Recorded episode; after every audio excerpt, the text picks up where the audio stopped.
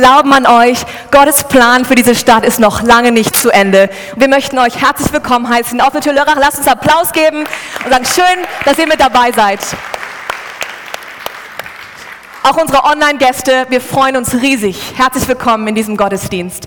Mein Name ist Melina, wie ihr schon gehört habt, und ich habe das Vorrecht, unter anderem unser Dream Team zu koordinieren.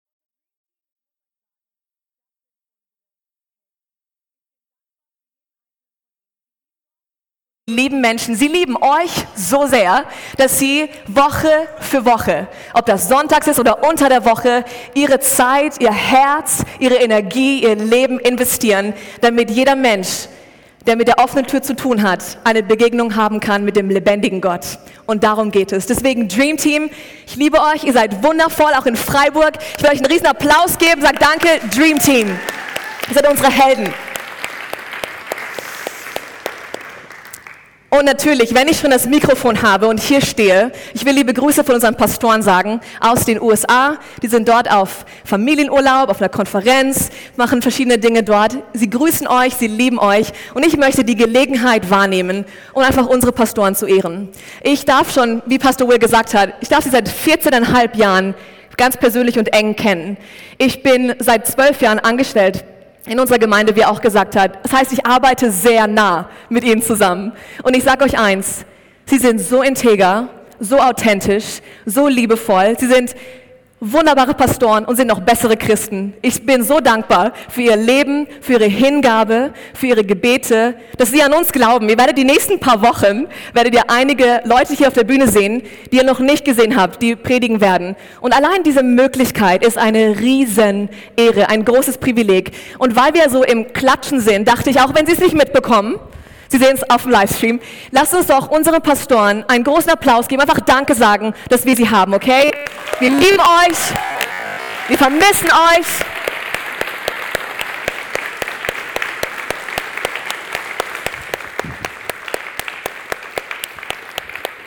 Jawohl, sehr gut. Hey, ich darf heute eine Themenreihe starten, die nennen wir Sieben. Ihr habt es schon gehört, Sieben.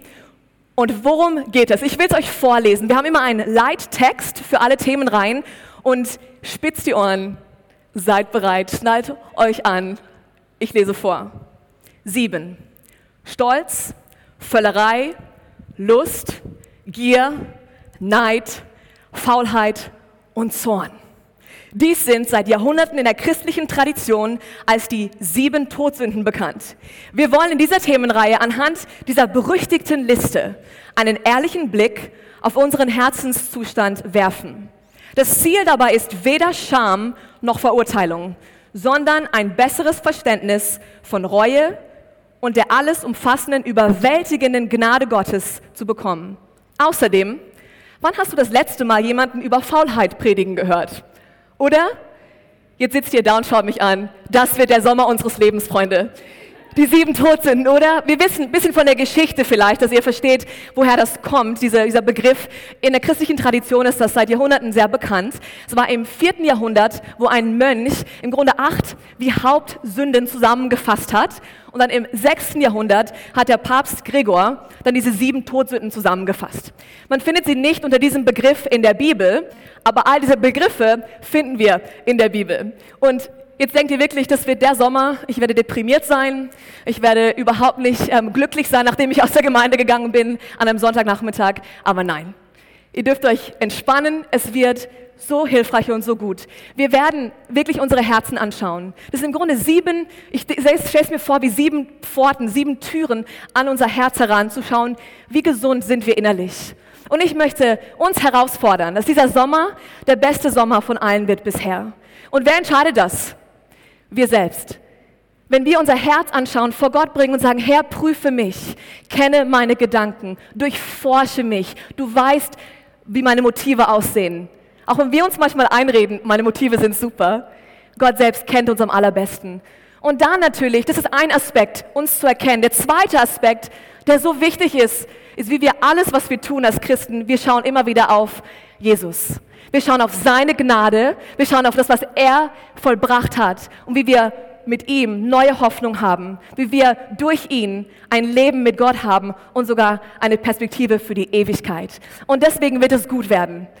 lasst euch also drauf ein, okay? Seid da, wenn ihr nicht verreist seid, seid jeden Sonntag da, schaltet online zu und prüft eure Herzen und verliebt euch mehr in unseren Jesus. Worum geht's heute? Heute geht es um das Thema Zorn.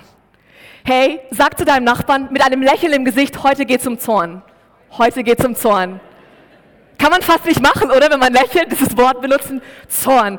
Und ich muss euch sagen, der Pastor Alex hat am Freitagabend bei unserem Heart and Soul, was fantastisch war dieser Abend am Freitagabend, hat er ein bisschen angekündigt und gesagt, dass ich eigentlich tauschen wollte, das Thema tauschen wollte. Aber es ist nicht so, dass die Pastoren, die uns zugeteilt haben nach unseren Herausforderungen, okay, äh, Melina Zorn, die Person Stolz, nein, nein, das kam einfach. Und ich dachte, oh nein, ich habe gar keine Verbindung mit dem Thema. Ich überhaupt, ich bin nicht aufbrausend, also ich bin eigentlich echt relaxed in meinen Emotionen. Klar, ich bin leidenschaftlich, aber Zorn wirklich? Und dann dachte ich, ja, gib mir lieber Stolz, damit kämpfe ich auf jeden Fall. Gib mir Stolz. Aber nein, ging auch nicht. Und dachte ich, gib mir Faulheit. Boah, da kann ich so richtig was drüber sagen, weil ich damit nicht so kämpfe. Aber nein, das ging auch nicht. Also bin ich beim Zorn hängen geblieben. Und ich muss euch sagen, in der Vorbereitung habe ich festgestellt, dass auch ich damit kämpfe. Überraschung. Das bedeutet, du wahrscheinlich auch. Und ich glaube, dass wir durch die, in der Vorbereitung hier und in dem, was wir heute hören werden, ist mein Gebet, dass Gott uns alle heute berührt, dass er uns ein paar Dinge offenbart und dass er uns hilft, mit dem umzugehen, was in uns ist. Seid ihr dabei? Seid ihr bereit? Ich möchte glauben und beten, dass Gott uns heute verändert und uns heute berührt. Lasst uns beten. Vater, ich danke dir von ganzem Herzen, dass du gut bist. Und das ist die Wahrheit, auf die wir unser Leben basieren. Auf einen guten Gott, der seinen Sohn gesandt hat, damit wir in Beziehung kommen können mit unserem himmlischen Vater, unserem Schöpfer. Herr, wir lieben dich, wir brauchen dich. Ich brauche dich heute. Herr, führe du meine Worte. Du kennst jeden Einzelnen hier, jeden in Freiburg, jeden, der online zugeschaltet hat. Und du weißt, womit wir kämpfen und du bist gut und du bist nah. Sprich zu uns, verändere uns. Ein Wort von dir kann unser Leben für immer verändern. Ein Moment in deiner Gegenwart kann uns für immer verändern. Komm her und tu, was nur du tun kannst. Wir danken dir in Jesu Namen. Und alle sagten, Amen, Amen. Sehr gut. Ich habe ein bisschen recherchiert und gedacht, okay, Redewendungen zum Thema Zorn und Ärger. Kennt ihr vielleicht alle? Ähm, gibt zum Beispiel, da könnte ich die Wände hochgehen. Kennt ihr? Die Wände hochgehen. Oder ich sehe rot. Kennt ihr auch? Seinem Ärger Luft machen. Vor Wut schäumen. Ich muss es irgendwie in einer anderen Stimme sagen, um das richtig rüberzubringen. Da kommt mir die Galle hoch. Oder Gift und Galle spucken. Irgendwas mit der Galle. Ähm, sich grün und blau ärgern. Blind vor Wut sein. Außer sich vor Wut oder vor Wut an die Decke gehen. Ich weiß auch nicht, die Wände und die Decke, wir können plötzlich Akrobatik, wenn wir wütend sind. Und hier einer meiner Lieblingssprüche, den ich gefunden habe, ist, eine zornige Frau, ein Kamin voll Rauch und eine löcherige Pfanne sind schädlich im Haus. Eine zornige Frau, ein Kamin voll Rauch und eine löcherige Pfanne sind schädlich im Haus. Merkt euch das?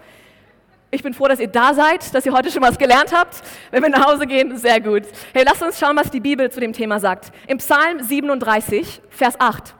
Ich habe es in zwei Übersetzungen hier. Heißt es, lass dich nicht zu Zorn und Wut hinreißen. Ärgere dich nicht, damit du nichts Unrechtes tust. Oder dann in der neuen evangelistischen Übersetzung, steh ab vom Zorn und lass den Grimm. Reg dich nicht auf. Das führt nur zum Bösen. Klingt einfach, reg dich nicht auf. Dreh dich mal zu deinem Nachbarn, der ein bisschen aggressiv aussieht gerade und sag, hey, reg dich nicht auf, entspann dich, chill. Ja, oder? Und schon sind wir, geht es uns allen besser. Die Sache ist die, wenn das so einfach wäre, hätten wir alle kein Problem damit, oder? Deswegen schauen wir es uns an. Die Bibel ist voll von Geschichten. Wir glauben hier in Offene Tür, wir glauben, dass die Bibel Gottes Wort ist, inspiriert von seinem Heiligen Geist, dass sie voll Wahrheit ist, dass sie seine Gedanken über uns enthält, Richtungsweisung, Inspiration, Bevollmächtigung. Und deswegen wirst du jeden Sonntag von der Bibel hören, wenn du hierher kommst. Wir lieben Jesus und wir glauben an sein Wort. Und in der Bibel sind viele Geschichten, auch Geschichten über Menschen, die mit Zorn gekämpft haben. Okay, und eine Geschichte will ich einen kurzen Teil daraus vorlesen. Es geht um ähm, eine, ein Gleichnis, eigentlich was Jesus gebracht hat. Jesus steht vor seinen Jüngern, er steht vor Leuten, die ihn gern haben, vor Leuten, die ihn nicht so gern haben, vor den Pharisäern, vor Sündern, vor allen. Und er erzählt ein Gleichnis über die Liebe Gottes und wie, wie viel Freude da ist, wenn ein verlorener Mensch, ein, ein, ein Mensch, der von Gott abgekommen ist, zu ihm zurückkehrt. Und das ganze Gleichnis besteht aus drei Geschichten. Die erste Geschichte, kennt ihr wahrscheinlich, ist das verlorene Schaf. Erste. Die zweite, verlorene Münze. Und dann die dritte ist der verlorene Sohn. Verlorene Sohn. Ich persönlich denke, verlorene Söhne passt ganz gut. Wir schauen uns gleich an, warum man das so nennen könnte, eventuell. Aber die Geschichte geht folgendermaßen, nur kurz zusammengefasst. Ein reicher Landbesitzer hat zwei Söhne. Der jüngere Sohn sagt, ich möchte gerne mein Erbe jetzt schon. In dem Augenblick, auch zu der damaligen Zeit, heißt das, Papa, von mir aus, am liebsten wäre es mir, wenn du tot wärst, dann habe ich jetzt schon mein Geld und ich gehe machen, was ich will. Eine große Verletzung dem Vater gegenüber. Der Vater gibt ihm das Geld, er zahlt ihn aus, der Sohn geht weit ins ferne Land, verprasst sein Geld mit sündhaften, ganz schändlichem Leben eigentlich, ähm, wildes Leben und er kommt in eine Hungersnot. Plötzlich ist sein ganzes Geld weg und er landet in einem Schweinestall. Viele von euch kennen diese Geschichte, ist sehr bekannt. Dort kommt er zu sich und denkt, weißt du was, das ist einfach nicht, wie mein Leben aussehen soll. Ich bin am Ende. Sieht, so sieht mein Leben aus, wenn ich selber führen möchte. Wenn ich selber die Kontrolle habe, lande ich im Schweinestall. Ich möchte nach Hause. Er denkt an die Arbeiter von seinem Vater, die, denen es so gut geht. Und er sagte, ich möchte gerne zurück. Ich bin nicht mehr würdig, Sohn genannt zu werden. Ich will jetzt Arbeiter sein bei meinem Vater. Ich renne zurück und werde dann dort arbeiten. Er läuft zurück und der Vater steht nicht da, verschränkt der Arm und sagt, okay, was willst du jetzt hier? Von wegen, du weißt genau, was du getan hast, du hast mich verletzt, sondern er rennt ihm entgegen. Auch ein Skandal in der damaligen Kultur, dass ein älterer Mann seinem Sohn entgegenrennt. Er nimmt ihn auf, er liebt ihn, er sagt, ich freue mich, dass du da bist. Seine Rede will er gar nicht erst hören. Wir machen eine Party, er schmeißt eine Riesenfeier, um zu feiern. Mein Sohn ist wieder zu Hause, ich freue mich so sehr. Er war verloren, er ist wieder da. Das ist die Geschichte. Jetzt kommt der ältere Bruder ist auf dem Feld am Arbeiten gewesen, kommt zurück und hört die Party.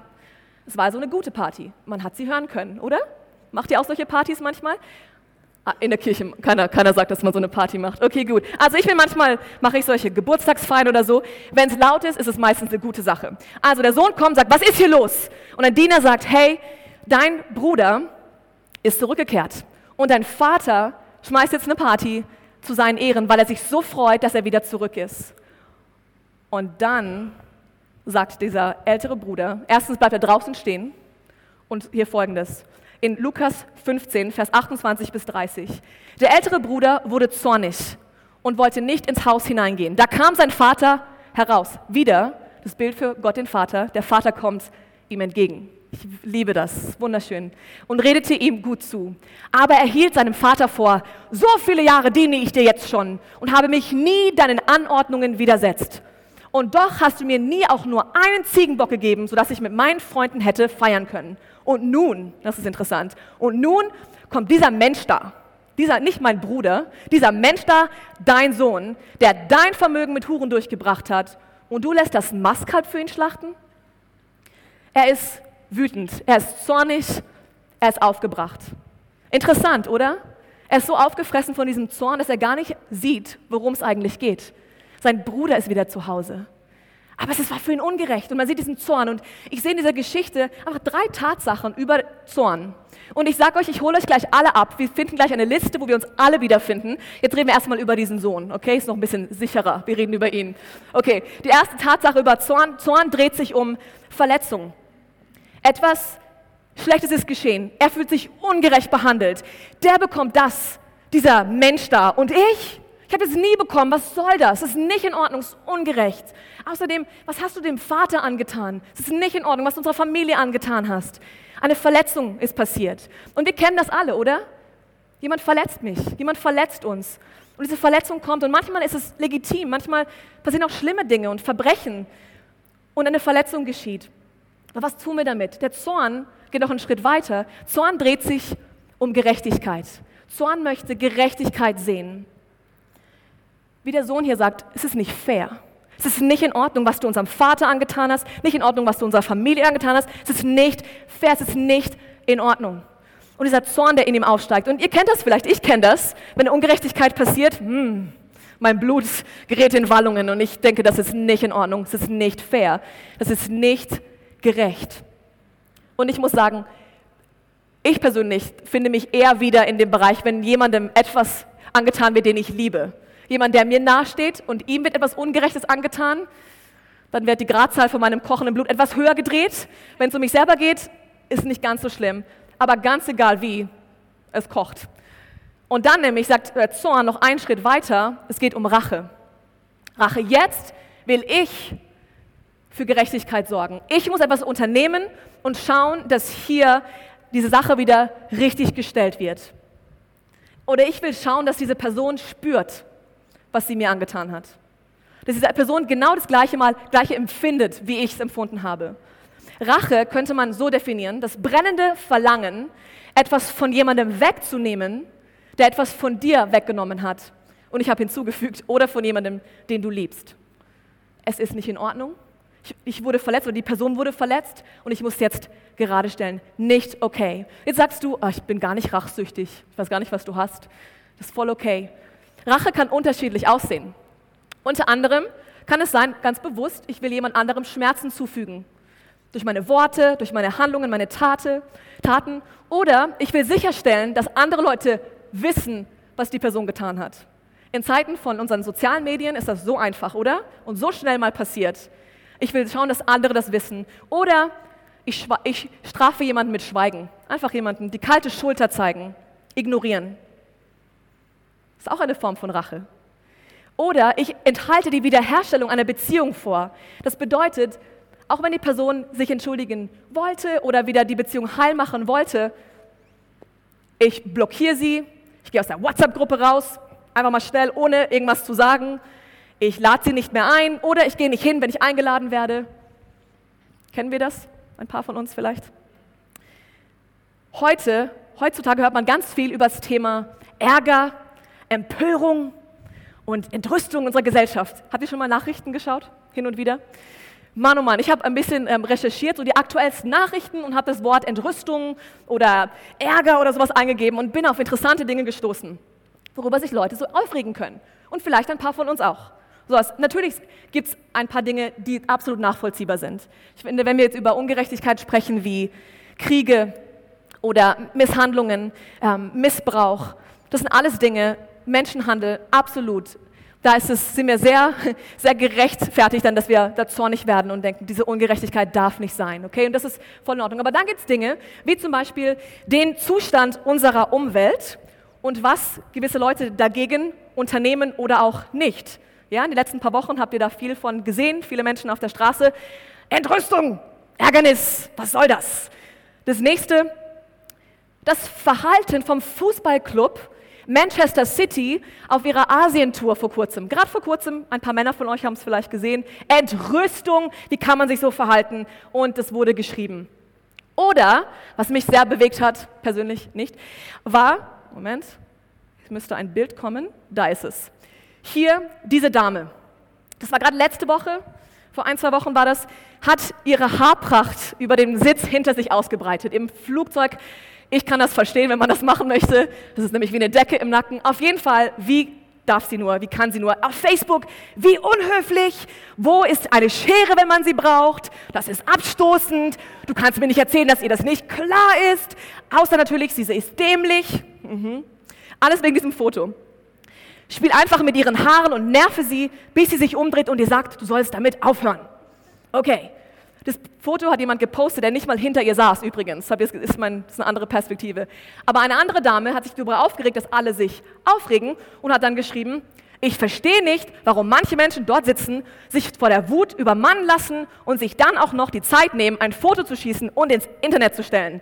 Warum weist man heutzutage nicht einfach freundlich darauf hin, dass man es nicht für akzeptabel hält, wenn der eigene Freiraum so beschränkt wird? Und hier der Punkt, wenn ihr mal euer Handy aus der Hand legt und mit den Leuten redet, könntet ihr sogar ein paar nette kennenlernen. Ganz legitim, oder? Aber hat sich auch aufgeregt. Manche Leute regen sich einfach darüber auf, dass andere sich aufregen. Kennt ihr das auch? Ich bin so wütend, weil alle anderen so wütend sind. Okay? Und es gibt Menschen, die sind einfach so zornig, die werden fast von ihrem Zorn aufgefressen. Und ihr begegnet manchen Leuten und vielleicht sitzt ihr hier und es geht euch so oder ihr in Freiburg. Dieser Zorn ist so ein Teil deiner Identität geworden und du kannst ihn nicht loswerden. Hier in Jakobus 1 heißt es in Vers 19 bis 20, ein jeder Mensch sei schnell zum Hören, langsam zum Reden, langsam zum Zorn. Wichtig ist, es heißt nicht, dass er langsam reden soll, okay? Das ist nicht ein Vers, wo, ich, wo mir gesagt wird, ich soll langsam reden. Okay, gut, das fandet ihr alle nicht lustig, ich mache nichts. Langsam zum Zorn. Denn des Menschen Zorn tut nicht, was vor Gott recht ist.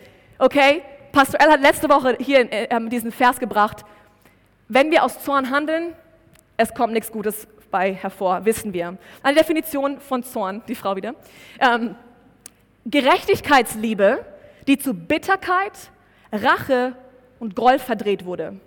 Gerechtigkeitsliebe, das heißt ein Verlangen nach Gerechtigkeit, was absolut gut ist. Wir wollen Gerechtigkeit sehen, es ist Gottes Herz, Gerechtigkeit zu sehen, aber es wurde verdreht zu Bitterkeit, Rache und Groll.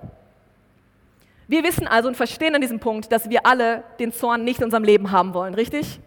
Ja, könnt nicken, jawohl. Zorn ist nicht gut, wir wollen es nicht in unserem Leben haben. Aber vielleicht sagst du ja, okay, Melina, nach wie vor, ich habe keine Zornausbrüche. Es macht mir, ich habe nicht so ein Problem damit, ich bin recht entspannt.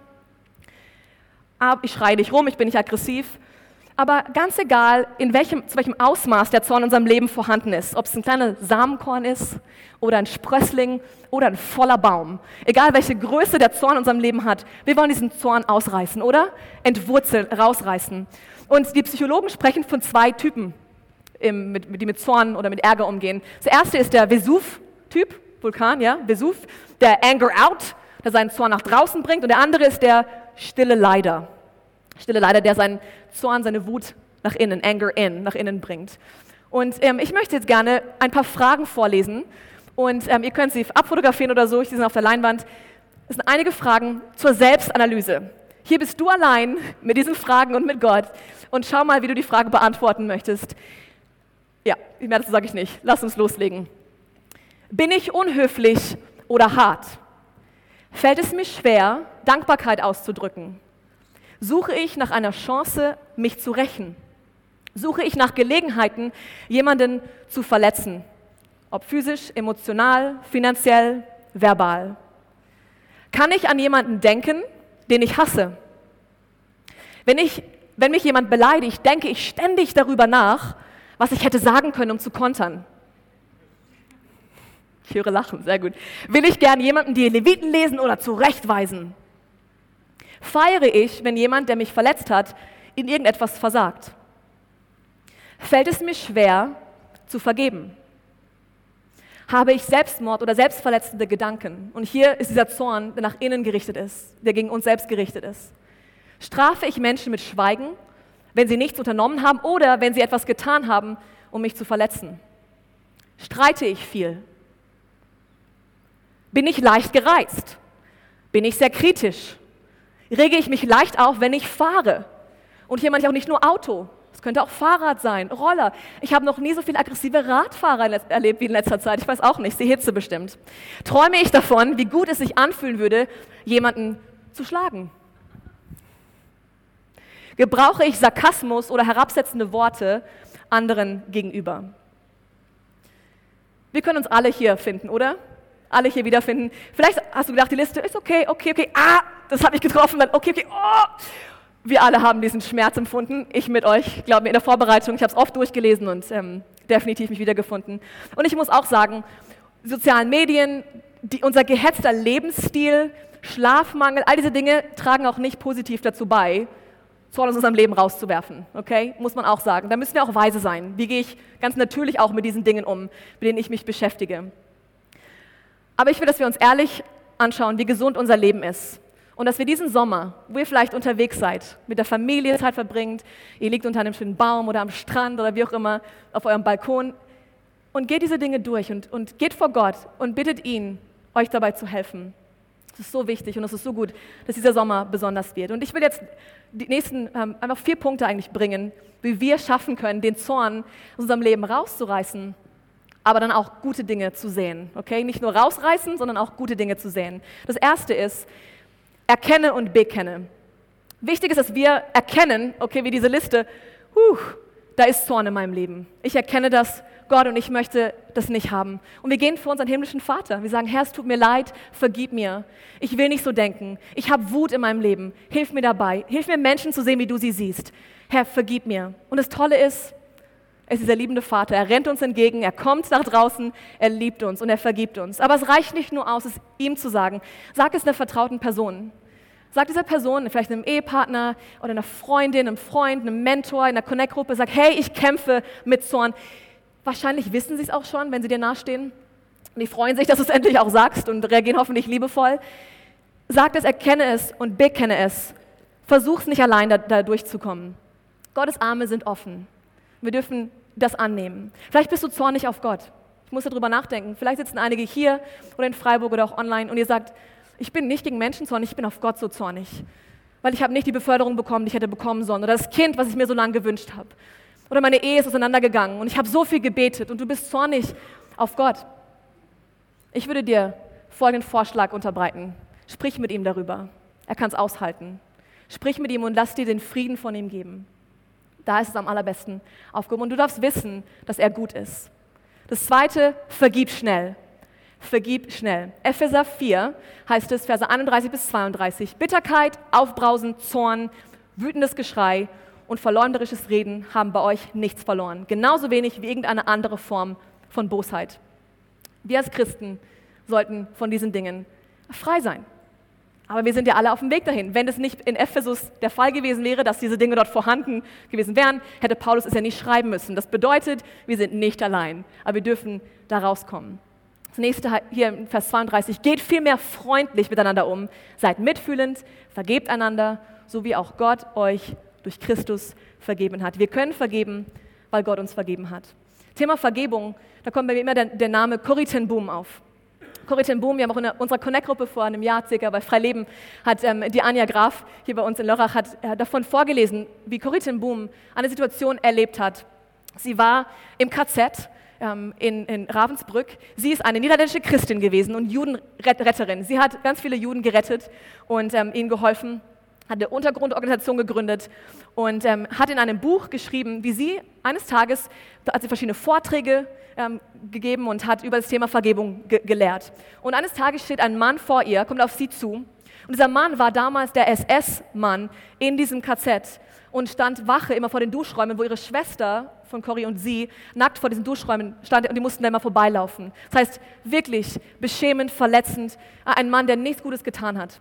Und er steht plötzlich vor ihr in dieser, in dieser Versammlung und sie, er redet über Vergebung. Er kommt auf sie zugestürmt, streckt ihr die Hand entgegen und sagt, hallo, ich freue mich so, dich zu sehen. Ich bin jetzt Christ geworden. Gott hat mir vergeben. Ich bin reingewaschen. Danke für deinen Vortrag. Kannst du mir auch vergeben? Und hier steht Cory, sieht ihn zum ersten Mal. Und sie beschreibt diese Situation folgendermaßen. Kälte umklammerte mein Herz. Doch Vergebung ist kein Gefühl, sondern in erster Linie ein Akt des Willens. Ich betete und hob die Hand. Und ich muss dazu sagen, ihre Schwester hat es nicht überlebt damals. Ihre Schwester ist gestorben im KZ.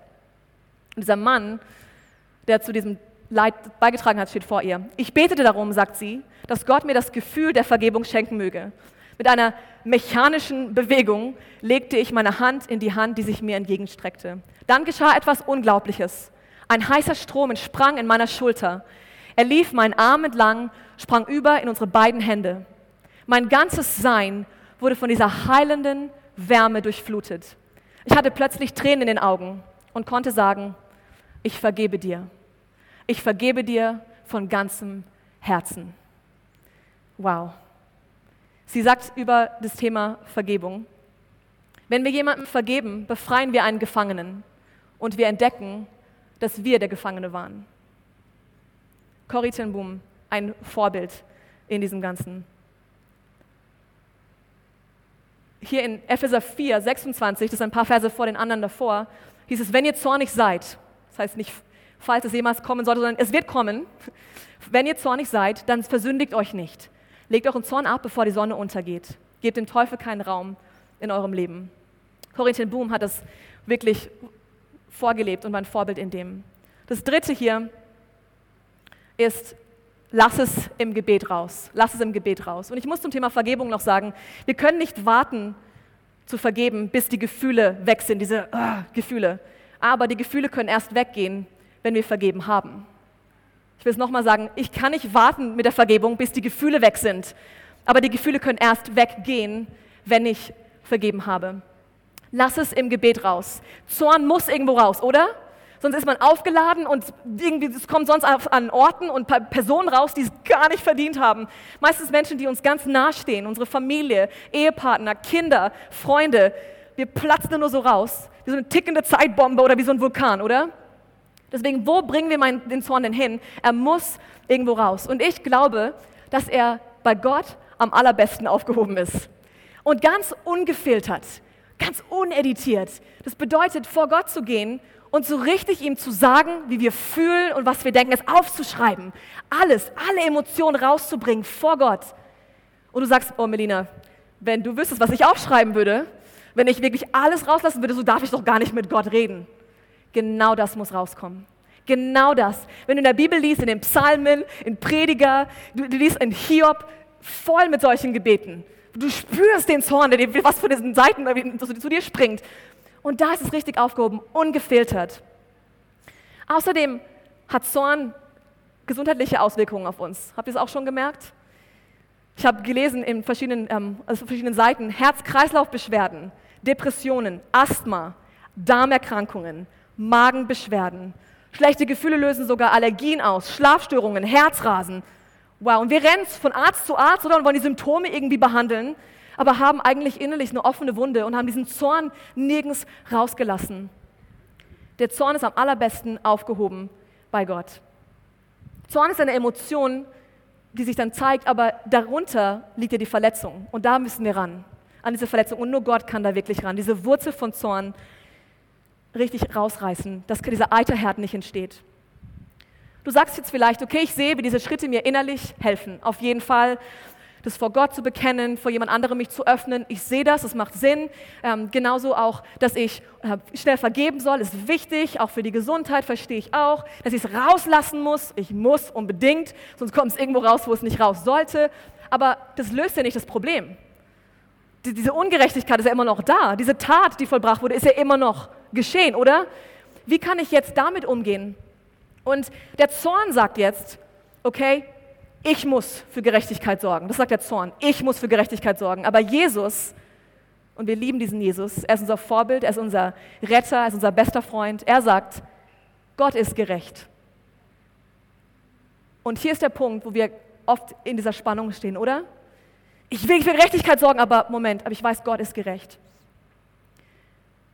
Gesetzliche Schritte müssen auch folgen bei manchen Dingen. Das ist klar. Ich habe vorhin über Verbrechen gesprochen und es kann gut sein, dass da wirklich vom Gesetz her etwas passieren muss. Definitiv. Ist auch nicht klein zu reden. Aber nichtsdestotrotz, wir müssen diesen nächsten Schritt gehen. Das ist so wichtig. Vertraue es Gott an. Oder sogar vertraue dich selber Gott an, dein Leben Gott an. Und hier muss ich sagen, dass Gott der einzig wahre, gerechte Richter ist. Der einzige. Ich kann diese Rolle nicht einnehmen, du kannst sie nicht einnehmen. Vor allem, wenn wir emotional sind, wehe mir, dass ich auf einem Richterstuhl sitze und anfange zu richten. Das ist überhaupt nicht mein Platz. Ich könnte es nicht, weil ich wäre die Erste, die, die ähm, verurteilt werden müsste. Aber Gott ist der gerechte Richter und er hat einen gerechten Maßstab. In Römer 12, 19 bis 21 heißt es, recht euch nicht selbst, liebe Freunde, sondern überlasst die Rache dem Zorn Gottes. Denn es heißt in der Schrift, das Unrecht zu rächen ist meine Sache, sagt der Herr. Ich werde Vergeltung üben. Okay, aber jetzt geht es noch einen Schritt weiter. Mehr noch. Sag mal, mehr noch. Und ich habe gerungen, soll ich diese Verse reinbringen oder soll ich es lassen, bei Gott richtet? Und ich glaube, dass hier ein Schlüssel ist für uns als Christen, für uns Menschen. Mehr noch, wenn dein Feind hungrig ist, gib ihm zu essen. Wenn er Durst hat, gib ihm zu trinken. Ein solches Verhalten wird ihn zutiefst beschämen. Lass dich nicht vom Bösen besiegen, sondern besiege das Böse mit Gutem. Statt ich will jetzt für Gerechtigkeit sorgen, sage ich, uh -uh. ich lasse Gott für Gerechtigkeit sorgen und meine Reaktion ist Liebe. Unmöglich, oder? Wenn die Emotionen kochen, wenn der Zorn da ist. Und deswegen gibt es nur einen Weg, wie wir das wirklich überwinden können. Und ich will, dass wir unseren Jesus anschauen. In 1. Petrus 2,23 schreibt es über ihn, er, Jesus, der nicht mit Beschimpfungen reagierte, als er beschimpft wurde, und nicht mit Vergeltung drohte, als er leiden musste, sondern eine, seine Sache dem übergab, der ein gerechter Richter ist. Jesus selbst, er hatte jeden Grund zum Zorn, oder? Jeden Grund, für Gerechtigkeit sorgen zu wollen, was sie ihm angetan haben. Er wurde zu Unrecht gestraft, zu Unrecht gepeinigt, zu Unrecht gekreuzigt. Es war ein Unrecht, Ungerechtigkeit. Und er hat nichts getan, um das aufzuhalten, weil er wusste, nur dann kann er für Gerechtigkeit für dich und für mich sorgen.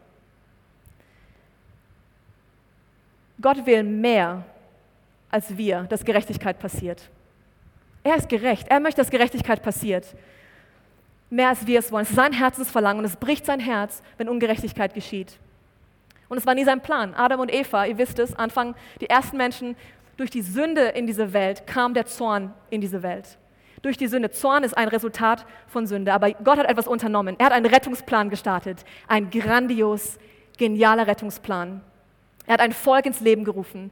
Und durch dieses Volk, durch Abraham und später Jesus Christus, hat er einen Weg gebahnt, dass ein für alle Mal Gerechtigkeit herrschen kann. Er hat alle Ungerechtigkeit genommen und auf seinen Sohn Jesus Christus gelegt. Er hat es für uns getragen. Und wenn er wiederkommt, und er kommt wieder, Freunde, Jesus kommt wieder. Und das ist die Hoffnung, die wir haben, das ist die Freude, die wir haben. Wenn er wiederkommt, wird er ein für alle Mal für Gerechtigkeit sorgen. Ein für alle Mal. Ewige Gerechtigkeit. Gott ist vertrauenswürdig. Vertrau dich ihm an. Und entscheide dich, von dir selbst wegzuschauen. Ich möchte hier in Galater ähm, ein, zwei Verse lesen, zwei Abschnitte, die ähm, zum Thema Gottes Hilfe für uns ähm, etwas zu sagen haben. Wenn wir uns dem Zorn hingeben, sorgen wir nicht für Gerechtigkeit, sondern dieser Zorn frisst uns auf. Gott selbst ist nur der, der Gerechtigkeit bringt. Und ein, ein Leben, was von Zorn aufgefressen ist, ist ein sehr selbstsüchtiges Leben. Habt ihr es gemerkt? Sehr egozentrisch. Ich sehe nur alles durch diese Zornbrille. Und das ist wie dieser ältere Sohn. Er hat nur das Unrecht gesehen. Er hat nicht die Freude gesehen, dass sein, sein Bruder zurückkam. Die einzige Art und Weise, wie wir mit Zorn umgehen können, wie wir ihn überwinden können, ist mit Gottes Hilfe. Und Jesus hat gewusst, dass wir es nicht alleine schaffen. Deswegen hat er seinen Heiligen Geist geschickt. Und hier in, Galater 5, Verse 19 bis 21 heißt es, wenn ihr den Neigungen eurer sündhaften oder sündigen Natur folgt, wird euer Leben die entsprechenden Folgen zeigen. Und hier seht ihr einige dieser sieben ähm, Todsünden auch mit drin. Unzucht, unreine Gedanken, Vergnügungssucht, Götzendienst, Zauberei, Feindschaften, Streit, Eifersucht, Zorn. Deprimierende Liste. Es geht weiter. Selbstsüchtigen Ehrgeiz, Spaltungen, selbstgerechte Abgrenzung gegen andere Gruppen, Neid, Trunkenheit, ausschweifenden Lebensstil und dergleichen. Wenn wir unser Leben anschauen, Leben um uns herum, unsere Welt, sehen wir das, oder? So sieht ein Leben aus, was von unserer eigenen Natur geführt ist, beherrscht ist. Aber wir sind nicht mehr auf unsere eigene Natur nur verlassen. Wir müssen nicht aus unserer eigenen Kraft versuchen, ein Leben zu führen, das ohne Zorn ist, sondern wir haben himmlische Unterstützung bekommen. Wir haben den Heiligen Geist bekommen, den Beistand, den Helfer. Und vielleicht sagst du auch, aber soll ich jetzt ganz apathisch leben, so ganz gleichgültig und keine Gefühle mehr haben? Ich glaube nicht. Ich glaube, dass Gott uns Emotionen gegeben hat, um zu fühlen, zu empfinden, leidenschaftlich zu sein, keine Fußabtreter, sondern mit Haut und Haaren, mit Hirn und Herz, voll in Gott verliebt. Wir sehen die Schöpfung um uns herum, wir sehen Menschen, wie wundervoll sie sind. Ich glaube, wir sollen leidenschaftlich sein, Emotionen unbedingt auch empfinden. Aber um das zu überwinden, haben wir den Heiligen Geist. Und hier ein Leben, wie es aussehen kann. Ein Leben, das vom Heiligen Geist beherrscht ist. Und hier lesen wir Galater 5, 22 bis 25.